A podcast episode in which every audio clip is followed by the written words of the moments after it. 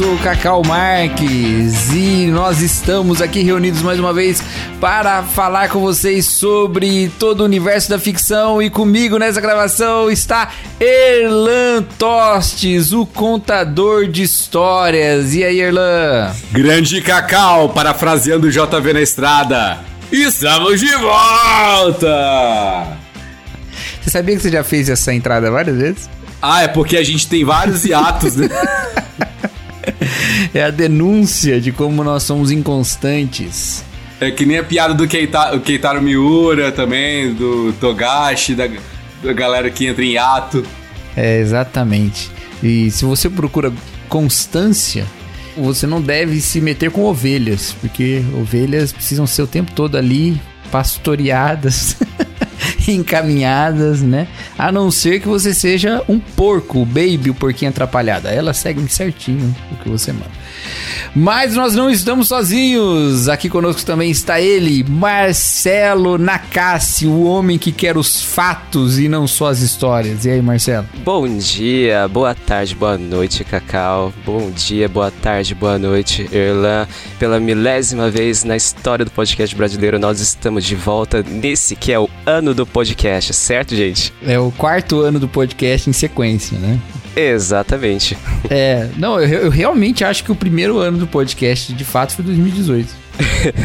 de lá pra cá, todo ano é do podcast. Os presidentes lá, como é que é o nome do podcast? Presidente da semana? Presidente da semana do Viseu. Bom podcast, inclusive. Pra mim, ali foi a virada, cara. A virada do podcast pro mainstream. Ah, cara, mas eu acho que quem tornou-se um grande player foram esses podcasts do YouTube, saca? Flow, Podpassa, essa galera, essa galera popularizou no nível absurdo o nome podcast, apesar de é, não sei bem, né? Mas beleza.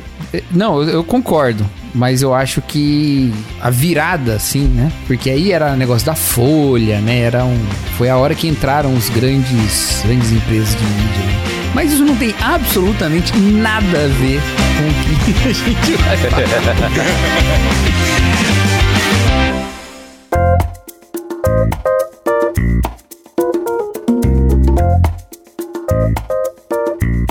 Nós hoje estamos aqui com uma pauta dada a nós. Na verdade, não foi dada a nós, foi uma pauta mencionada pelo nosso chefe, Rodrigo Bibo de Aquino, que nós pensamos, puxa, vai ser legal falar sobre isso.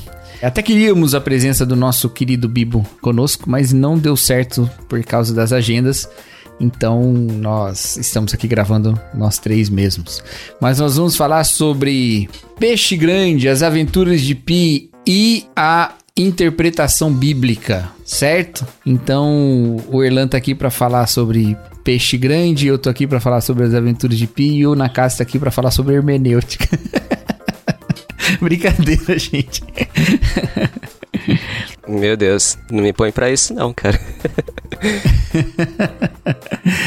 Mas nós vamos falar um pouquinho sobre isso, tá bom? Mas antes, vamos nos lembrar das nossas redes sociais. Elas estão meio paradinhas, assim, né? Mas a gente promete. A gente promete? O que, que, vocês acham? Promete ou não promete, gente? Ah, promete, promete. Aí a culpa é maior da gente não fazer. Exato. E, inclusive, prometer não custa nada, né? O que custa é cumprir. Prometer a gente promete sem problema nenhum. A gente gosta, inclusive, de prometer. A gente não gosta muito de cumprir. Mas, as nossas redes sociais, lembrando, vamos lá. Twitter, lá, Ovelhas Elétrica. Facebook, não sei, procura lá e você vai achar. E Instagram, Ovelhas Underline Elétricas, acho que é isso. Se não for, você vai achar lá o nosso logo lindão que o Marcelo fez. Ou a nossa logo, Marcelo, como é que é o certo? Ah, eu acho que isso pode ser a gênero, cara. Pode ser a nossa logo.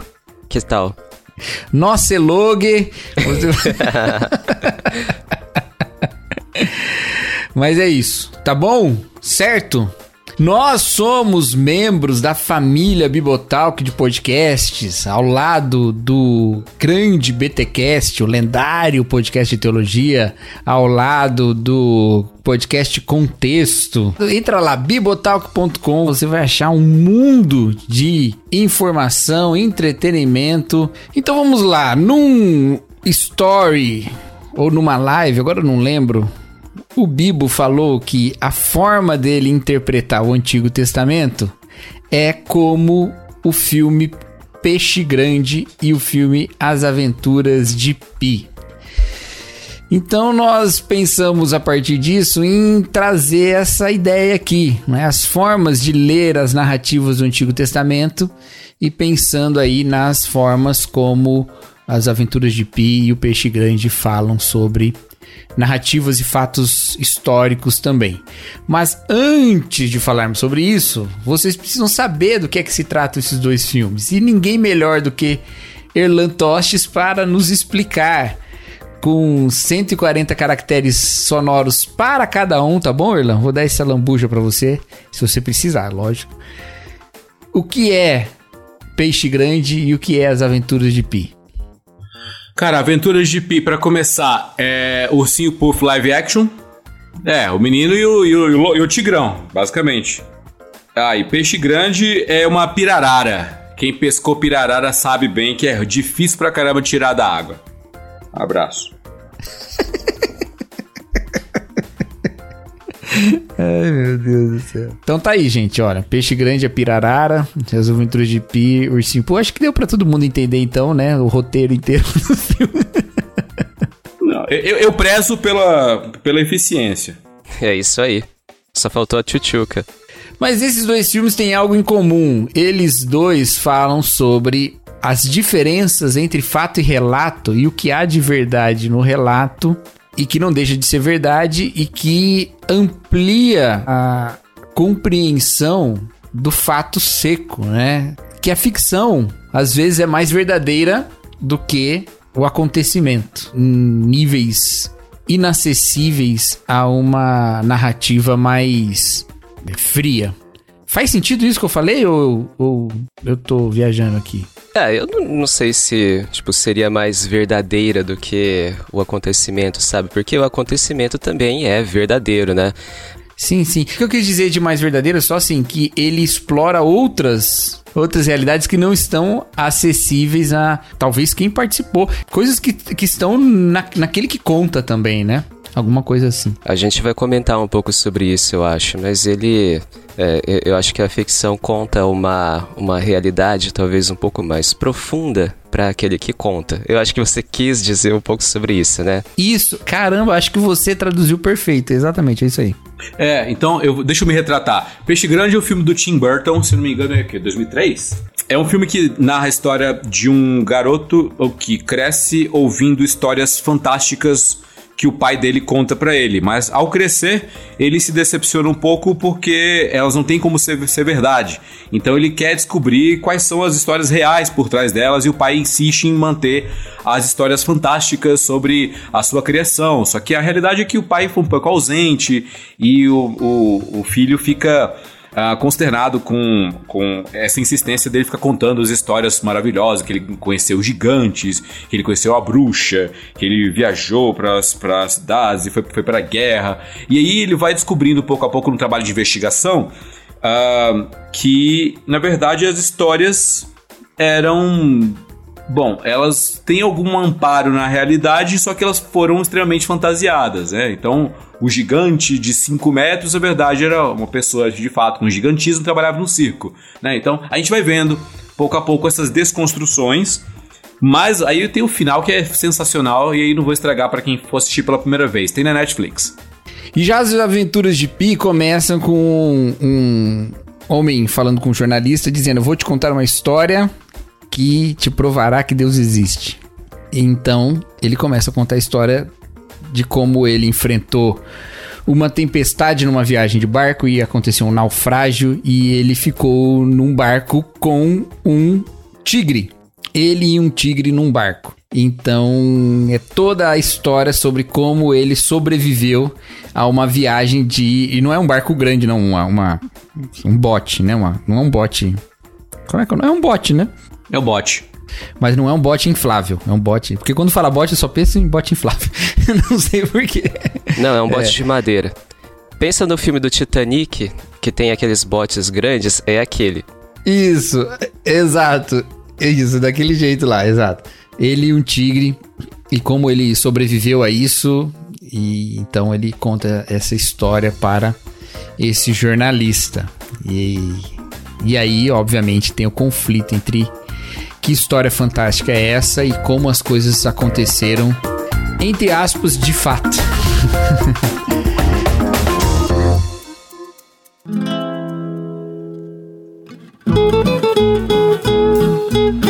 Muito bem, vamos lá então. Irlan, como dizia Pôncio Pilatos, o que é verdade? Boa. Uma mentira é necessariamente um relato é, que não é verdadeiro, que não é, sustenta-se é, em relação à realidade, ao que aconteceu. Porém, ele é, é, é ele é emitido sem. É, é, por si só, ele é um fim em si mesmo. Não necessariamente você precisa é, querer o mal do outro, querer enganar o outro. Ou, tem, tem, aquele tipo de pessoal que fala que existe mentira branca tal. Mas a mentira ela não encontra amparo na realidade, porque uh, os fatos não correspondem ao que realmente aconteceu. O mito é exatamente a mesma coisa. São fatos que não encontram amparo na realidade e também não aconteceram. Porém, uh, existe algo a mais. Existe uma tentativa de se construir alguma coisa a, a partir desse relato. Existe alguma base é, que torna a representação significativa para aquilo que se fala. Então, às vezes, inclusive, um mito pode ser, inclusive, fidedigno e real. Né? A gente talvez entre nessa discussão lá na frente, mas necessariamente existem elementos fantásticos e elementos que o cotidiano não comporta. E, e, e existe uma construção, tanto cultural, ou filosófica, ou sapiencial por trás dele. Tem, ele tem um fator didático. Eu acredito que essa diferenciação precisa ocorrer, porque não dá para chamar o mito de mentira, apesar de ter a mesma característica, aquela coisa, né? Tem rabo de cachorro, tem pelo de cachorro, late, tem orelha de cachorro, mas não é cachorro. É alguma coisa diferente. Então eu acho que a gente precisa fazer essa diferenciação para começar a conversa. Assim, na, na, etimologia de hoje, a gente tem realmente uma confusão em relação ao que expressa o mito e o que expressa a, a mentira. Porque muitas vezes a gente trata tanto o mito quanto mentira como um sinônimo. E isso é enraizado na nossa, no nosso vocabulário, né? Sim porque a gente fala que tal coisa que acontece é mito, tal coisa que acontece é mentira, é em verdade, e o mito, muitas vezes, essa palavra mito é utilizada para trabalhar sobre essas questões mentirosas, inclusive quando a gente fala sobre fake news, tem muito aquela expressão de mito e verdade, né? Eu, como um bom, uma boa pessoa de humanas, eu acho que a gente tem que desconstruir esse parâmetro, sabe? Então você quer dizer que nós somos más pessoas de humanas, então? Você é uma boa pessoa de humanas e nós... Não, porque o Erlan e o Cacau também são ótimas pessoas de humana e nós estamos desconstruindo o que é mito e o que é mentira. Entende? Mas eu acredito que uma grande parte dessa confusão que a gente tem sobre o que é mentira vem de uma tradição nossa, da nossa questão ocidental aqui, e lá vem história, né? lá vem sociologia, da nossa tendência em, em tornar racionalizável tudo que a gente pega. Então, quando a gente pega, por exemplo, uma história que parece mentirosa, parece um mito, ela parece um mito porque ela não tem é, uma base naquilo que a gente acredita que seja racional nos nossos parâmetros de realidade principalmente nos nossos parâmetros de realidade de hoje, né, que é bastante baseado no método científico e bastante baseável naquilo que é plausível, né. Inclusive tudo isso é, lá pelo século XIX, né, 18, vai contribuir para o surgimento lá do liberalismo teológico, certo, Cacau? Porque uma base, né, era a questão do racionalismo, né? E você me corrige se eu estiver errado, mas tipo é uma questão de tornar o discurso bíblico em algo um pouco mais plausível em relação à racionalidade. Tô certo, Cacau? Em linhas gerais tá assim. Inclusive, acabou de sair um BTcast maravilhoso sobre liberalismo teológico. Então ouçam daqueles assim de fôlego. Isso, em linhas muito gerais é, é, é, mais ou menos isso, né? Isso reflete no nosso modo de ver também os outros povos e, e o modo de ver como funciona a contação de histórias, né, dos outros povos. E essa questão do racionalismo também tem a ver com a nossa herança do nosso querido positivismo, que tende também a ver a questão de contação de histórias e o nosso modo de pensar é, de uma forma transcendental ou de uma forma metafísica como um estágio atrasado da humanidade. Por quê? Porque, de acordo com essa herança positivista que a gente tem, o nosso próximo estágio é o estágio positivo, que é o estágio da racionalidade. Então a gente tem uma tendência em acreditar que os povos que trabalham com mitos, eles trabalham com aquilo que não é verdade porque eles não têm o nosso conhecimento científico. Então eu acredito que essa herança vem a partir daí. É, eu acho que tem uma coisa aí que é uma. E eu não sei exatamente o ponto de origem disso, mas me parece que a leitura que a gente faz da própria filosofia ela é muito baseada numa perspectiva racionalista mesmo. Como assim? Quando a gente chega ali no Renascimento e vai desenrolando até o Iluminismo, a gente percebe uma tentativa de muitos dos pensadores desse período de se distanciar de uma mentalidade que eles consideram obscura demais, né? Medieval, assim. E ao olhar para trás, eles vão fazer uma divisão também, né? Buscando as referências lá na filosofia clássica, eles vão, me parece, né? Eles vão fazer uma, um rompimento entre o que era mito e o que era filosofia. De fato que a gente até hoje fala que a filosofia é uma forma de interpretar o mundo posterior ao mito, né? Posterior à, à mitologia, né? Mas quando você vai ler mesmo os filósofos clássicos, eles frequentemente usam esses conceitos juntos, né? Eles vão falar dos mitos e vão falar da sem, sem grandes tentativas de distanciar totalmente uma coisa da outra, colocar em oposição uma coisa e a outra, né? É, tem um historiador, e agora eu não me lembro exatamente qual é, não me lembro se foi o Pierre Vidal-Naquet ou Jean-Pierre Vernant, eu não, eu não me lembro exatamente, né? Mas um historiador francês que trabalha com, com mitologia mesmo, clássica, né? Que foi buscar uma referência do Marcel Mauss.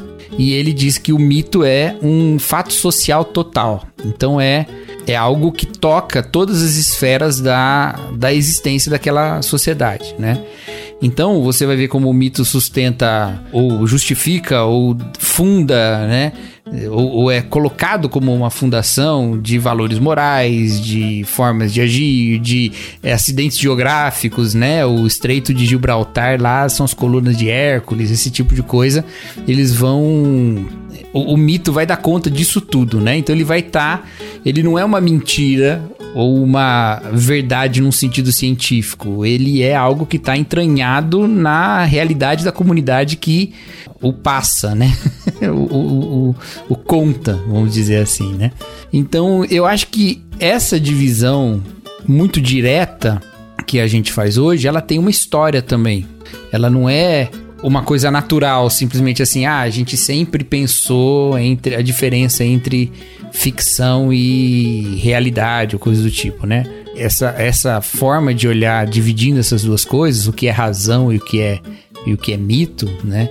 Eu acho que é uma coisa que tem uma história e ela tem um momento em, em si em se demonstrar dessa maneira, sabe? Mas então, enfim, isso é interessante, né, do ponto que a gente separou, né, essas questões sobre o que é mito e o que é realidade. E o pior de tudo ainda, a gente continuar a trabalhar com uma questão bem preconceituosa, né, antropologicamente, da gente pensar que esses, essas pessoas elas trabalhavam com mito porque elas não tinham o nosso conhecimento científico de hoje. Por exemplo, assim, ah, que os gregos eles eram muito ignorantes porque eles acreditavam que Hércules separou o Estreito de Gibraltar e hoje a gente conhece é, um pouco de como funciona, né, a, a geologia, né? E não é isso, né? O nosso mundo ocidental, né, a gente costuma trabalhar com a realidade muito em relação àquilo que a gente pensa sobre os nossos sentidos. Por exemplo, uma realidade, talvez, um modo de interpretar nosso, uh, seja aquilo que seja plausível aos nossos sentidos.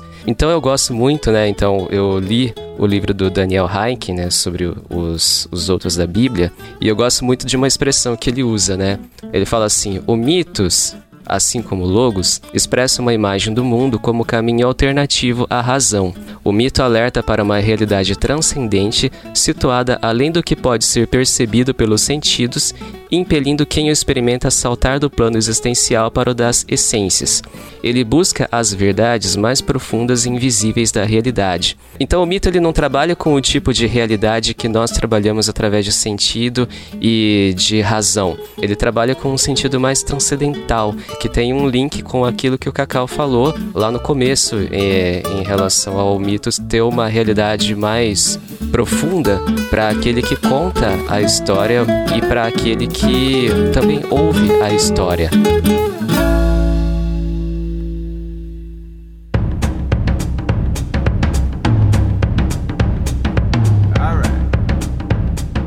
É, e, e, outra coisa também, né? Quando a gente vai falar de questão de racionalidade e tal, e de, e de a verdade unicamente é, ser encontrada pela investigação, né? De, de algum método que seja aprovado pela razão ou coisa do tipo, a, a gente pode cair num erro, e ó, vários teóricos alertam sobre isso, né? No erro de achar que a gente consegue uma objetividade plena, né? E que a gente também não está carregando as, os mesmos aspectos é, profundos e ocultos daquele que está também participando dessa averiguação, né? Então, tem essa ressalva que a gente tem que fazer também, né? Acho importante falar sobre isso, né? a ciência tem seus mitos também, né? E ela tem método para tentar agir nesse campo de uma forma diferente, mas é, é importante entender que a coisa não é também totalmente dessa. Na, nas ciências humanas isso fica bem mais mais fácil da gente falar, né? Na história especialmente, né? Então, vai ter historiador teórico que vai dizer que a história é, é um gênero literário, simplesmente. Ela não é nada além disso. Eu acho que é exagerado, acho que tem umas outras coisas a se considerarem aí, mas há uma narrativa e essa narrativa, eh, querendo ou não, ela é ela passa por um monte de questões profundas, né, que vão colocar em xeque aí uma ideia de objetividade absoluta, sabe? O problema de falar tudo isso é que aí a gente cai no outro extremo, né? De que tudo então é opinião, né? De que nada é averiguável. E aí a gente já sabe qual é o problema quando vai para esse lado, né? Que aí é qualquer um que fala uma coisa que eu não gosto é comunista, é porque. É, por que, que ele tá dizendo isso? Não, não é porque ele pesquisou e encontrou alguma coisa, não, é porque ele já é um safado que pensa desse jeito antes, ele é ideologicamente orientado. Aí a gente já fica cansado, né? Mas eu gostei muito dessa, desse texto do Heineken que você falou e acho que vem bem aqui na nossa compreensão da questão aqui. E aí, Erlan, afinal de contas, o mito mente ou o mito é da mente? Boa. Eu acho o seguinte, dando uns passos para trás para a gente poder voltar a fazer um link com os filmes, eu acho interessante o seguinte: é, quem é que fala e quem é que ouve, e quais as bases de quem fala e as bases de quem ouve. Então, o por que que o filho do qual é o nome dele mesmo? Bloom, né? Era Edward Bloom. É, é o Ivan McGregor, né? O Obi-Wan Kenobi. Por que que o filho dele estava frustrado com o pai? Porque o filho esperava uma resposta pautada é, nesses parâmetros científicos mesmo, entendeu? Nesses parâmetros é, factuais, tal como um jornalista investigativo narraria um evento com consecução de eventos, aconteceu isso, depois isso, depois aquilo outro, e abre aspas, fulano falou isso, falou aquilo, falou aquilo outro. É isso que aconteceu. E o pai não estava preocupado com essa factualidade, não estava preocupado com essa é, é, essa é, reta estrita, entendeu? O pai estava preocupado em passar uma mensagem, ensinar alguma coisa para o filho. Quando ele fala sobre chegar numa numa cidade e essa cidade ser confortável, ser aconchegante e o sonho de qualquer homem, mas ele enxerga uma estagnação nela. Ele enxerga que ele não cresceria ali e ele precisa ir embora porque não é o lo local onde ele deveria estar. Isso deveria ensinar para o filho dele sobre a não conformidade, sobre o desejo de crescer e, e uma, a cultivar uma ambição tal que o faça ser o homem melhor. Existe um fator didático ali. Então, existe uma expectativa do filho e existe uma, uma intenção do pai. E elas não se bateram. Então, quando, por exemplo, um cientista ou um crítico da religião vai falar sobre o absurdo de cobra falante, de dias em que tem iluminação e não tem sol criado, e vai fazer uma crítica ao Gênesis, por exemplo, que tem uma estrutura mitológica. E novamente aqui, eu não, não tô nem falando que é literal ou é simbólico, não falando nada disso, mas é inegavelmente mitológico, né? Ou etiológico, inclusive. Eles estão em bases diferentes e estão em expectativas diferentes e cumprem funções diferentes. Então, eu acho que a gente pode dar passos para trás e ser intelectualmente honesto para poder criar bases comuns de conversação e de crítica, crítica válidas, inclusive. O que vocês acham? Enrolei bastante aqui. Muito bom. Não, não, não. Eu acho que é um ponto ótimo para a gente pegar, inclusive para fazer essa intersecção com a interpretação bíblica, né? Porque o Marcelo trouxe lá a questão do liberalismo e é interessante a gente pensar nisso, né? Quando existe essa virada do entendimento de que a verdade pode ser unicamente compreendida pela razão, não simplesmente compreendida, compreendida é uma palavra ruim, alcançada pela razão, obviamente para compreender tem que passar pela razão, né? Mas alcançada pela razão, pelo método, pela investigação ou, né, mesmo que coloca dentro do campo é, do empirismo, né? De qualquer forma é uma, uma ação humana na direção da realidade, né? Quando acontece a virada, a teologia ela fica com problema para resolver, né? Como é que ela resolve isso então? Se basicamente a gente recebe essa narrativa, a toma por fé, né? Deposita nela confiança e acabou, né? Como é que a gente faz com isso? Então vai se procurar várias bases para estabelecer esse diálogo que você falou. Erlan, uma das bases vai ser o sentimento profundo de dependência, né, que vem lá do, do Schleiermacher, mas uma base que vão encontrar é, nós precisamos purificar o texto bíblico daquilo que é uma mentalidade primitiva, né, uma visão mitológica das coisas e tal. E um processo de purificação nesse sentido comparando ou contrastando o relato bíblico com a pesquisa histórica. E aí, o que é que vai sobrar de verdade? Basicamente, aquilo que a história não pode falar, que são os aspectos morais. Né? Então, o liberalismo que o, o, Marcelo trouxe aí, ele vai ser uma corrente teológica que vai valorizar profundamente a moralidade bíblica, né? O, o, o Sermão do Monte, por exemplo, entendeu? Essas coisas. Vai encontrar bases sobre o amor, sobre a justiça, sobre generosidade, sobre verdade e tal, porque isso são coisas que você não pode simplesmente desbancar com a pesquisa histórica, né?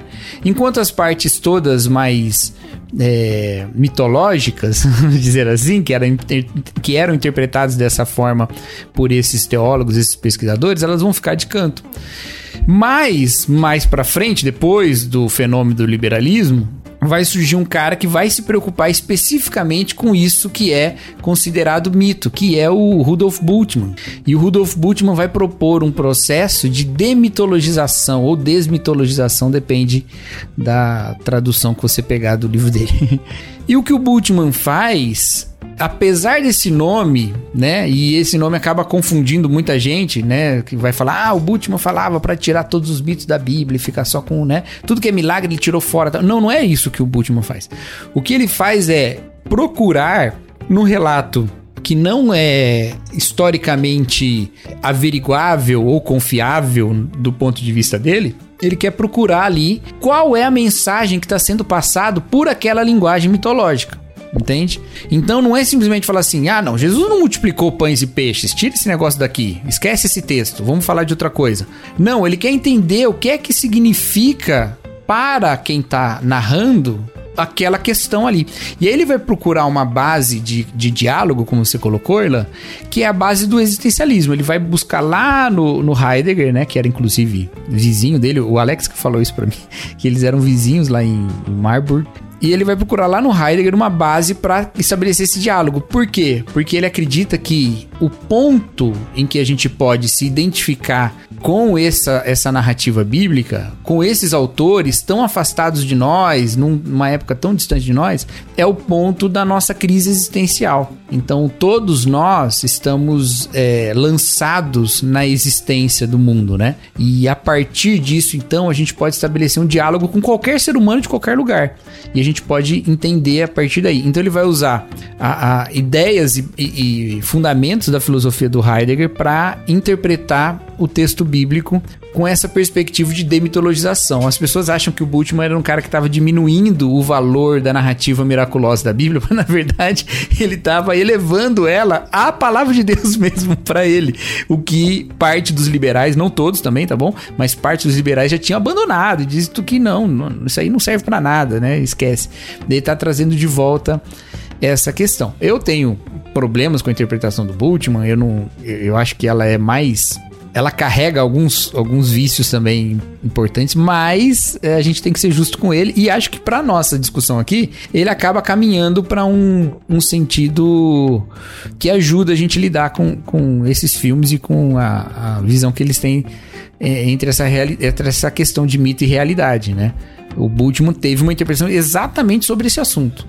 É mito e realidade, qual é a questão? E aí que vai entrar o problema, uma das coisas que ele vai falar no livro dele, Cristo e Mitologia, é Jesus Cristo e Mitologia, se não me engano o nome é esse, é a questão dos milagres. Ele, ele diz assim, é, não é que não acredita em milagres, não é que milagres não existem, é que os milagres acontecem para quem o recebe. Ele dá um exemplo: se o meu filho fica doente, eu levo para o hospital, ele quase morre, mas ele vive, eu posso falar que Deus salvou meu filho. Mas para quem tá de fora, o que aconteceu é que ele foi salvo pela ciência ou pela, né, sei lá, a pessoa pode dar qualquer outra explicação. Mas para mim, eu vou dizer que foi Deus, porque ali naquele naquele evento de crise, houve uma oportunidade de um encontro com Deus que é muito pessoal, muito particular meu, né? Minha, né? Uma oportunidade muito minha. Aí ele vai estender isso para a narrativa bíblica. Ele vai falar: olha, a questão da ressurreição, por exemplo, né? Não importa muito se ela existiu, se ela aconteceu ou não aconteceu, provavelmente não aconteceu. Mas o que importa é que ela aconteceu no coração dos discípulos ao ponto deles narrarem dessa forma para nós. Entendeu? Então, o milagre acontece para aquele que participa do milagre, vamos dizer assim, né? Ele acontece para aquela pessoa.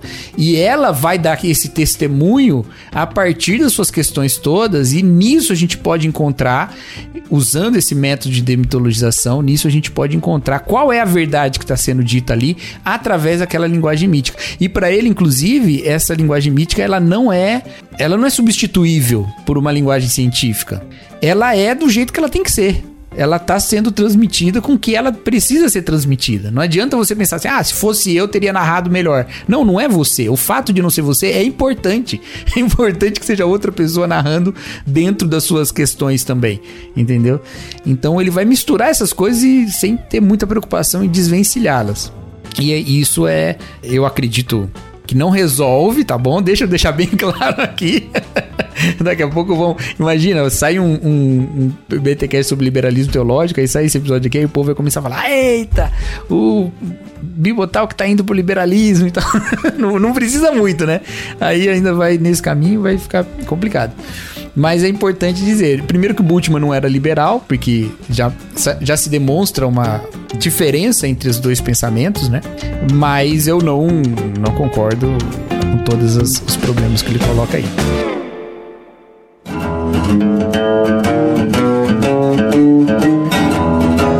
Mas então, sobre o filme do Peixe Grande, ele tem uma coisa importante ali, que é uma revolta, vamos dizer assim, Erlan, uma revolta dupla.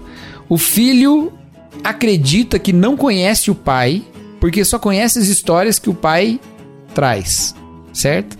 Isso, isso. E o pai, em um, tem uma cena lá que ele grita com o filho, até briga, porque o pai se sente ofendido do filho dizer que ele está se escondendo atrás da história. Quando o pai acredita que ele está se revelando pela história, né? Isso eu acredito que é algo que traz um, uma compreensão muito importante pra gente sobre a nosso, nossa tarefa de interpretação bíblica também, não traz, Irlan?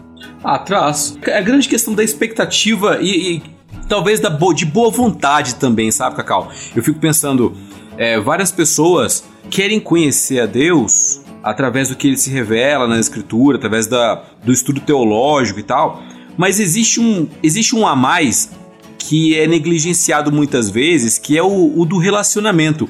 O filho ali, e acho que eu tô até fugindo um pouco do que você tá, propôs um pouco na sua provocação, mas eu, eu, eu queria ir pelo viés da, da, Não, eu acho que não, acho que é exatamente isso. Eu também acho. É exatamente. é do relacionamento, entendeu? É, é, é, a grande questão, você dissecar um ser humano, pegar, abrir ele todo para tentar conhecê-lo. Sendo que a melhor forma de conhecê-lo é se relacionando com ele. E as histórias que o pai contava proporcionaram um relacionamento tal que sem elas talvez o filho nunca conhecesse o pai verdadeiramente. Então, é claro, nós temos a revelação bíblica que nos permite conhecer o caráter do pai, conhecer atributos e características do pai, mas é só no relacionamento que a gente sabe que ele é bom, que ele, a gente experimenta a bondade. A gente sabe teoricamente, Deus é bom mas a gente experimenta a bondade de Deus no relacionamento. E isso não está escrito. Não está num, num, numa revelação escrita e, e factual e científica. Isso está na subjetividade. E a subjetividade, ela não encontra repouso na verdade científica entendeu? Ela precisa inclusive ser descartada. Não dá. Como é que eu vou testar em outro lugar se só com o sujeito que funciona? Então, certas coisas, de novo, é honestidade, entendeu? E boa vontade de compreender que são parâmetros diferentes, realidades diferentes, coisas diferentes, laranja e maçã, saca? E há espaço para os dois. E, e, um fica inclusive bambu sem o outro, porque aqui no Peixe Grande, o pai tem uma responsabilidade também. Ele não compreendeu que o filho estava sofrendo e ele continuou com a mesma abordagem.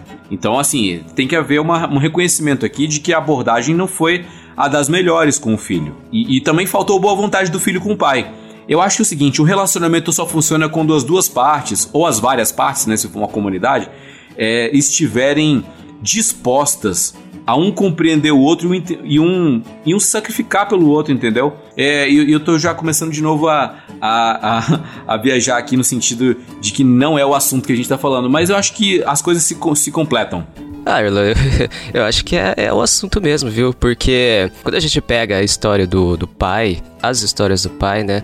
Elas transmitem mais relacionamento com o filho do que as histórias reais, porque elas transmitem muito mais significados mais profundos do que o relato histórico do pai. Então eu acredito que isso daí tá dentro da história, né, da nossa abordagem aqui. Por quê? Porque eu acho que é o que a gente tenta buscar também né, nos nossos relatos bíblicos, né? É uma questão de, de encontrar significados mais profundos para nós no relato bíblico do que se fôssemos buscar num sentido histórico e científico. Quando a gente pega que, assim, no princípio era Deus, tem um significado totalmente diferente para nós do que se a gente pegasse que no princípio era uma bola totalmente densa e condensada e houve uma explosão, certo? Esse relato, né, esse relato mais científico, né, do Big Bang, não transmite para nós o mesmo significado que nós temos e que nós entendemos, porque nós como cristãos, nós transmitimos uma linguagem entre nós que é totalmente compreendida através do relato bíblico que eu não tenho medo de dizer aqui mitológico. Mitológico psicológico no nosso sentido que a gente está falando aqui de verdade. Então, o relacionamento ele é aprofundado com o mito entendeu? Ele não é pautado numa mentira, né? Porque se o nosso relacionamento fosse pautado em mentiras, ele se desfacelaria facilmente. Mas como o mito ele não é uma mentira, o nosso relacionamento é fortalecido através dos significados, certo?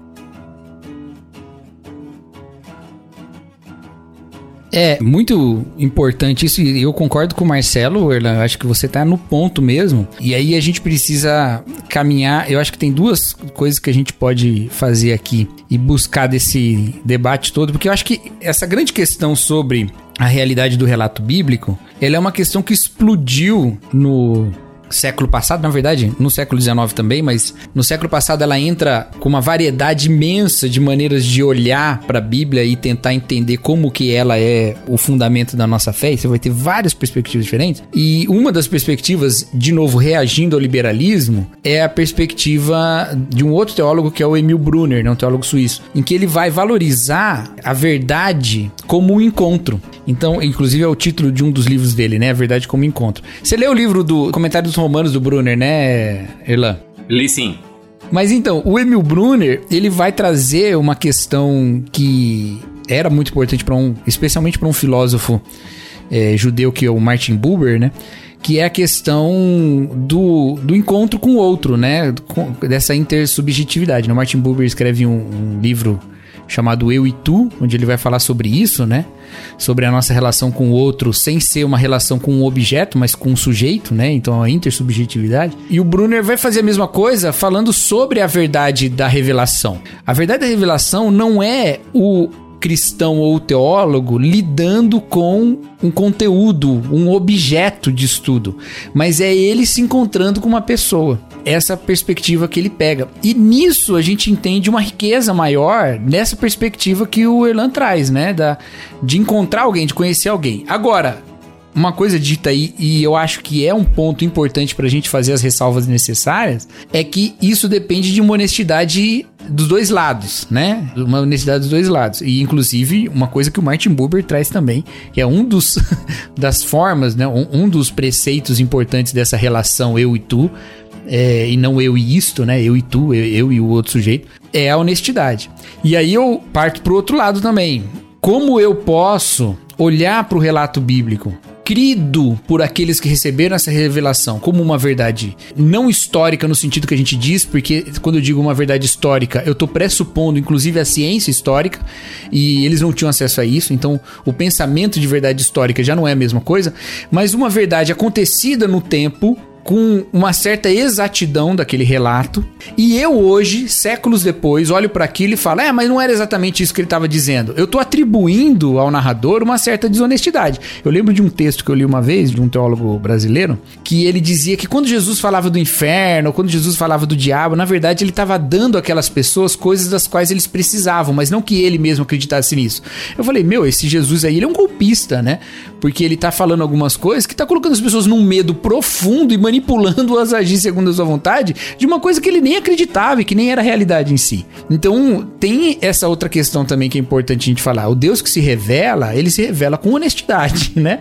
E nós lidamos com ele com honestidade também. Então, eu acho que, por um lado, é necessário a gente entender que o nosso encontro na Escritura não é com um objeto, mas é com Deus mesmo. Por outro lado, a gente deve entender também que Deus não está nos enganando, que a Escritura não está trazendo uma. Ela não está, para pegar o peixe grande, ela não está ocultando Deus. Ela não está ocultando Deus, ela está revelando Deus. Então, não é que Deus oculta parte de si ou se maqueia nas escrituras e nas narrativas ali para que ele não seja compreendido como ele é ou alguma coisa do tipo. Não, ele, ele tá revelando ali algo que nos leva a um relacionamento.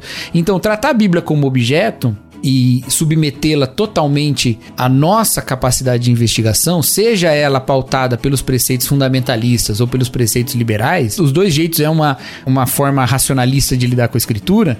Essas duas maneiras, elas são, na minha opinião, ignorar o sujeito. Por outro lado, lidar com essa questão entendendo o sujeito que é Deus, a gente consegue ampliar mais esse sentido. E aí eu acho que um cara que vai trazer uma perspectiva muito interessante sobre isso é o Panenberg né? Outro teólogo aí desse período aí.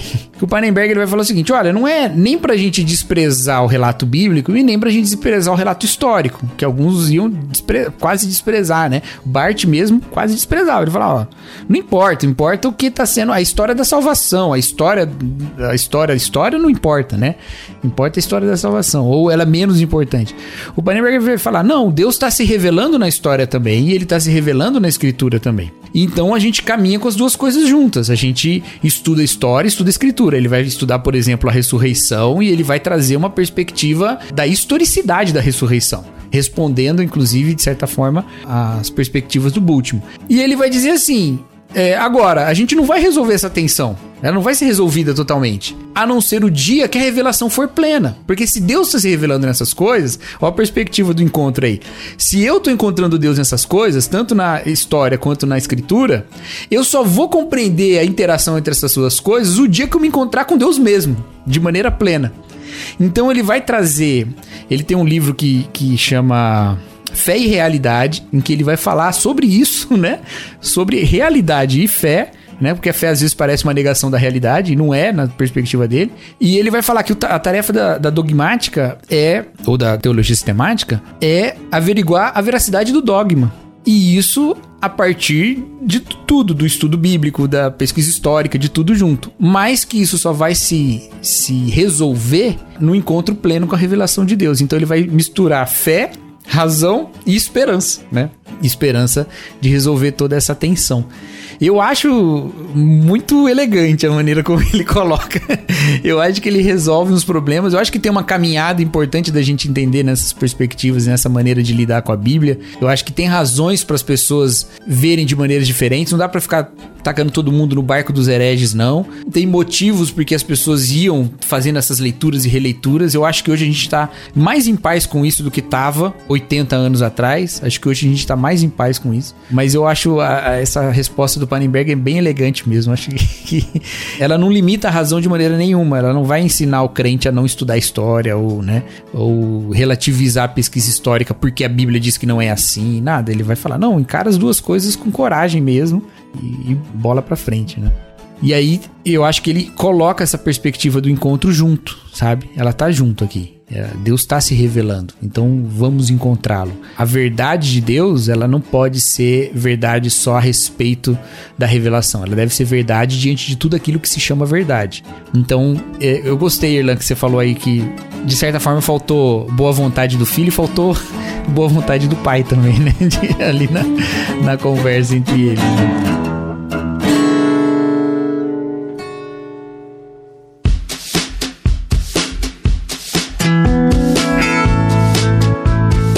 Se a gente for puxar as aventuras do Pi, eu penso assim, né? É muito parecido com a visão do filho, né? Do peixe grande, né? Porque ele é um jornalista, né? E ele, como jornalista, né? Ele quer buscar o, os fatos, né? E é bem aquela visão, né? Dos fatos sobre o que aconteceu. Então ele vai buscar os relatos dos pontos de vista, né? Fazer um, um comparativo entre todas as histórias, né? E ele chega na conclusão, né? De que a história que está acontecendo, né? É mais importante. Assim, na verdade o Pi, né? Ele acredita acredita que a história dele é importante para ele, né? E isso frustra um pouco a visão do jornalista nesse sentido do relato do relato sobre o fato, porque o Pi pouco se importa, né, na verdade, com o, o acontecimento real. Ele quer transmitir aquela mensagem que ele está tentando passar através do relato praticamente mítico dele. Eu não sei se eu posso falar isso, né? Ou se é considerado spoiler, né? Mas que a, a história que ele conta não é real, né? no sentido de no sentido de ser totalmente plausível, né? Verdadeira. Aquela pergunta, se alguém tivesse ali no bar com você, o que ele teria visto, né? Que é uma tentativa de de excluir o narrador como única fonte, né? É uma tentativa de transcender, né, o narrador. É, exatamente. Então, eu tava, eu tava acreditando piamente que era verdade até aquela cena da ilha, né? A ilha alucinógena e tal. A ilha esquisita, né? É, na verdade o texto não deixa muito claro, não. O, o, o texto aí, o, o filme não deixa muito claro, não, né? Ele só simplesmente no final o cara fala assim: é, essa história aconteceu, é. Eu posso dizer que foi isso, eu posso dizer também que é, tinha o cozinheiro e não sei quem, e um matou o outro, e, não, né? e aí ele fala: é melhor ficar com a história. ele não diz qual das duas é verdadeira, afinal de contas, ele é o narrador das duas, né? E tem as questões pessoais dele nas duas também, né? Mas e Deus ali? Eu sempre fico com essa questão, né? Porque uma interpretação que uma pessoa me deu uma vez foi de que existe uma relação ali, que a questão de Deus ali é a questão do tigre mesmo, entendeu? E essa tentativa de domar o indomável, sabe? De lidar com Deus de uma forma que respeite o seu poder e ao mesmo tempo não o ignore, né? Lide ali com ele diretamente, né? Mas eu não sei se o filme vai mostra exatamente isso. Você acha que era, que era a tentativa dele era dizer isso? Que eu vou te explicar como é que é a relação com Deus a partir dessa história? Ou, ou ele só tá dizendo, olha, é assim que Deus fala com a gente e é assim que. Deu para entender ou ficou confuso? Você acha que ele tá falando assim, eu e o tigre é como eu e Deus? Ou a forma como eu te conto essa história é a forma como as religiões falam de Deus? É, porque ele diz assim: eu vou te contar uma história que vai te provar que Deus existe. Aí ele diz, aí ele conta a história toda. Aí, no final, eu fico na dúvida se ele tá dizendo que aquela história ah. tá falando sobre Deus e ele, de uma certa forma, mesmo que ela tenha sido sobre ele o cozinheiro ou o que for. Ou se ele tá dizendo, olha, o jeito que eu me relaciono com esse tigre é como Deus e nós, né? Deus é todo poderoso, perigoso, mas ele não pode ser ignorado. Então a gente te lida com ele e vai estabelecendo uma forma de lidar com ele. Ou então, ele está dizendo, da maneira como eu te contei essa história, é a maneira como as religiões falam sobre Deus. Por isso que Deus é verdadeiro, apesar dos relatos serem diferentes. Qual que você acha que é? Ou é outra maneira que ele está falando? O que que significa ele falar, Deus vai. Eu vou te provar que Deus existe com essa história? O que que significa isso? Cara, eu não sei porque essa segunda interpretação, né, ela entra, ela já entra num campo meio assim de que Deus está em todas as religiões, entende? E que cada religião tem o seu ponto de vista. Mas tem que lembrar que isso é uma coisa dele mesmo. Desde pequeno, lembra? Ele aprende com os hindus, aprende com os muçulmanos, aprende com os cristãos, né? Desde pequenininho ele trafega nessas religiões todas, né? Ele começa contando a história dele com isso, inclusive, né? Sim. E ele fala, com os cristãos eu aprendi isso. Sim, é. Bom, primeiro a gente tem que lembrar que o filme não tem um, uma pegada assim, não é feito por aquela, aquela indústria lá de Deus está morto, né? Deus não está morto, né? que se ela tivesse feito por aquela indústria, primeiro seria um filme ruim e segundo seria um filme bem proselitista, né? e o filme não fala sobre isso, né? Talvez ele tenha essa pegada da questão dos tem um termo, né, para falar sobre o Deus que está em todas as religiões, né? Agora eu não lembro qual é. Mas quem sabe o filme direcione para esse lado, ou a gente pode interpretar que ele esteja contando essa história para dizer que o que aconteceu com ele, apesar de tudo, foi milagroso. E de que ele arrumou uma forma de, digamos assim, trabalhar com a história para que ela fosse menos visceral, uhum. digamos dessa forma, né? Ou uma história mais, eu não quero dizer vendável, né? Mas uma história mais fantástica, né? E interessante do ponto de vista. Palatável. Palatável e que pode ser que ele acredite que isso é, aconteça tanto com o relato bíblico quanto com o relato de qualquer outra religião que trabalhe com fantástico, de que as pessoas procuram histórias mais palatáveis, né, para que aquele significado, aquele sentido seja mais, seja melhor divulgado do que do fato real em si eu acredito que não precisa fechar, sabe? Não precisa ser é, de um jeito ou de outro. Talvez a gente pode deixar aberto a interpretações nesse sentido, o que eu acho que é mais interessante nesse caso. Não sei se vocês concordam comigo, mas a gente pode deixar das duas maneiras, né? Não, não precisa ser uma ou outra. Cara, eu acho que você explicou o filme para mim. Eu acho que faz muito mais sentido. De fato, né? Se você pensar, cara, as narrativas bíblicas, né? A narrativa do Êxodo. Numa perspectiva, ela é maravilhosa. É um Deus que alimentou o povo 40 anos no deserto, cara. É um Deus que abriu o mar vermelho, é um Deus que, né? Numa outra perspectiva, uma geração inteira morreu. É uma tragédia profunda, sabe? Qual que é a verdade? Então, esse esse cara talvez ele esteja falando isso mesmo. Olha, o que eu vivi é um milagre. E você pode contar esse milagre de duas maneiras. Ou da perspectiva sanguinária, ou da forma como eu tô te contando. Não deixa de ser uma história maravilhosa, né? Incrível. Só que é outra história, né? Sobre o mesmo fato. Exatamente. É, tem a questão da providência também, né? Eu lembro lá, Gênesis 45, lá, quando José vai recontar a história da própria vida para os irmãos. Ele fala lá, foi vendido, tal, tal. E ele diz lá, cara, não foram vocês que me mandaram para cá, mas o próprio Deus. Ele compreende que todos os reveses, todos os acontecimentos da vida dele não foi a, a, mulher do Potifar, não foram os irmãos, não foram, não foi o cara que esqueceu ele na, na prisão, lá o, o, o preso lá que foi libertado e tal. É, não é o próprio faraó, é Deus que está guiando, né? A, a, mão de Deus, a providência de, de Deus. Então, uh, talvez o filme, quando o, o Pi, né, ele conta, ah, vou te contar que Deus existe e tal, a partir dessa história. Então, ele está dizendo o seguinte, olha, o nosso universo não é regido pela aleatoriedade. A, a nossa vida não está na mão do acaso, né? Ele não, os titãs estão errados e o acaso não vai me proteger quando eu estiver distraído, entendeu? Então existe algo a mais.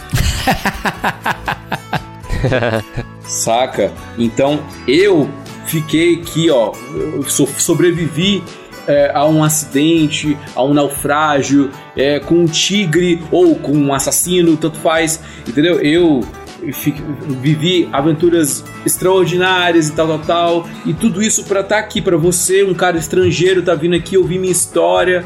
Isso aí não é algo aleatório, entendeu? Não é, é que nem o argumento que a galera usa para para falar sobre o universo, né? Não é você pegar um monte de letra, explodir e elas caem na ordem do dicionário, né? Tem algo que tá, que tá guiando isso, e esse algo é Deus, então tá provado, saca? Eu acho que essa é a melhor forma de, de, de enxergar. É claro que as outras são muito boas também.